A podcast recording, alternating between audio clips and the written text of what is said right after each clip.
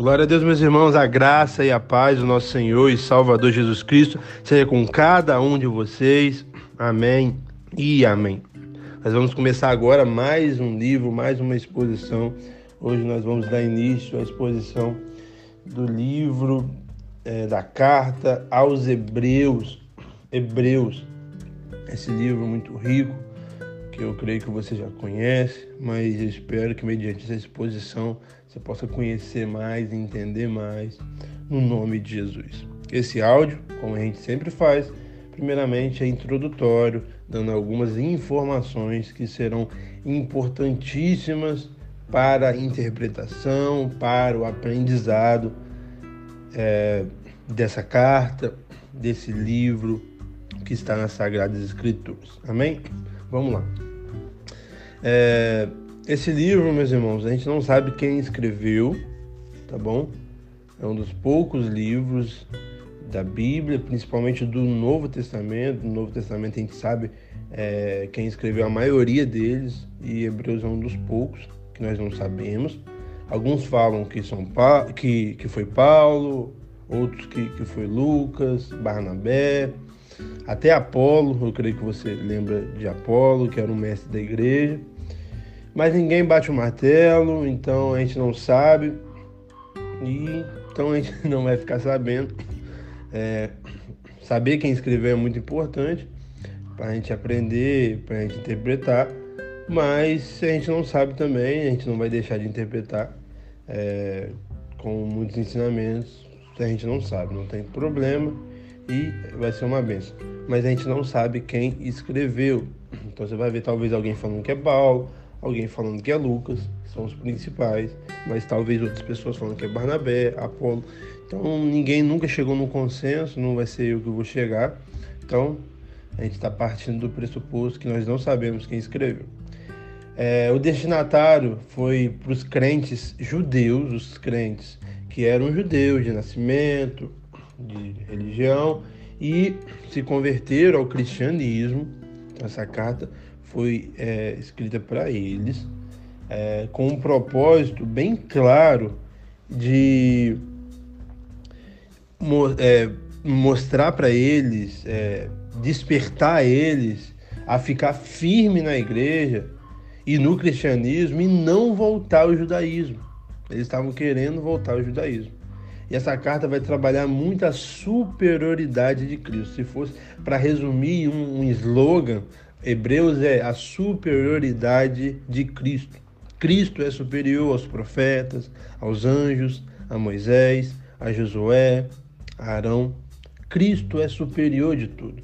O Antigo Testamento, o judaísmo, era só uma sombra. Cristo é a realidade. Então ele é o melhor sacerdote que ofereceu o melhor sacrifício e ele, ele firmou né, essa melhor aliança. Ele, ele não só ofereceu o melhor sacrifício, mas ele é o sacerdote perfeito que se ofereceu por nós. Então, Hebreus nos ajuda muito a entender o Antigo Testamento. Eu com certeza você deve já ter lido o Antigo, glória a Deus por isso, mas você entendendo e estudando Hebreus, quando você lê o Antigo, você vai ler com outros olhos. Você vai ter interpretações corretas. E você vai ver que coisas ali se cumpriram, então a gente não precisa fazer mais. Você vai ver que tudo no Velho Testamento aponta para Jesus. Tudo sempre apontou para Jesus.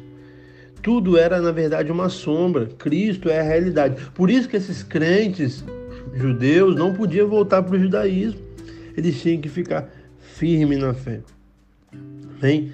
Então a gente tem que entender Hebreus para a gente entender o Velho Testamento. Essa carta aqui vai mostrar essa conexão do Antigo e do Novo Testamento. É, vai mostrar muitos cumprimentos que já se cumpriram, então se já se cumpriu, não vai se cumprir de novo. Vai falar é, é, vai usar muito o, o, Velho Testamento. Então, por mais que a gente vai estudar esse livro que é do Novo, mas a gente vai tocar muito no Velho. Então, é, você tem pessoas que já estão até me pedindo a exposição do Velho. Eu vou chegar lá, Mas é, a gente tem que acabar o que a gente começou para depois começar algo novo, porque senão fica ruim. Então eu vou acabar todo novo até Apocalipse e aí depois eu começo o velho desde Gênesis, tá bom? Tem alguns algumas pessoas perguntando, a gente vai fazer, mas no futuro vamos acabar primeiro o novo, mas Hebreus para você que quer aprender mais do velho vai te ajudar muito e vai te ensinar muitas coisas é, diretamente, porque vai ter muita citação do Velho Testamento. E isso que o autor fez, esse paralelo, para mostrar para eles que o cristianismo é superior, que Cristo é superior, que tudo do velho, que tudo é, do judaísmo em si era só uma sombra, mas Cristo é a realidade. Que o cristianismo ele é o cumprimento do judaísmo. Amém?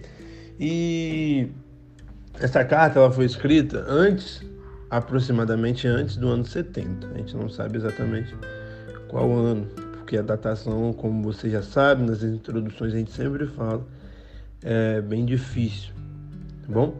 É, então é um, é, o livro é intitulado por Hebreus porque foi escrito para os judeus, judeus que eram crentes, mas queriam voltar para o judaísmo. Então o autor aqui vai deixar claro, meus irmãos, que voltar para o judaísmo é retroceder, é dar marcha ré, é voltar para a sombra, é deixar a realidade e voltar para a sombra. Não existe isso. Cristo é o único caminho, a única verdade, a única vida. Só nele que existe salvação. Amém? Então por isso que não cabe a nós ficar usando símbolos, práticas do Velho Testamento, como infelizmente muitas pessoas quer usar, quer botar o, a, a arca da aliança lá na, na igreja, sendo que a arca da aliança simbolizava a presença de Deus que hoje habita em nós. Olha que loucura, como a gente quer retroceder, quer pegar símbolos do judaísmo para aplicar no dia de hoje. Isso, no mínimo, é uma ignorância e que a gente possa ser liberto dessa ignorância a partir dessa exposição e aprender muito, tá bom? Então é isso. Vamos para cima, já vou gravar o 1 aqui, o capítulo 1, para mandar para vocês.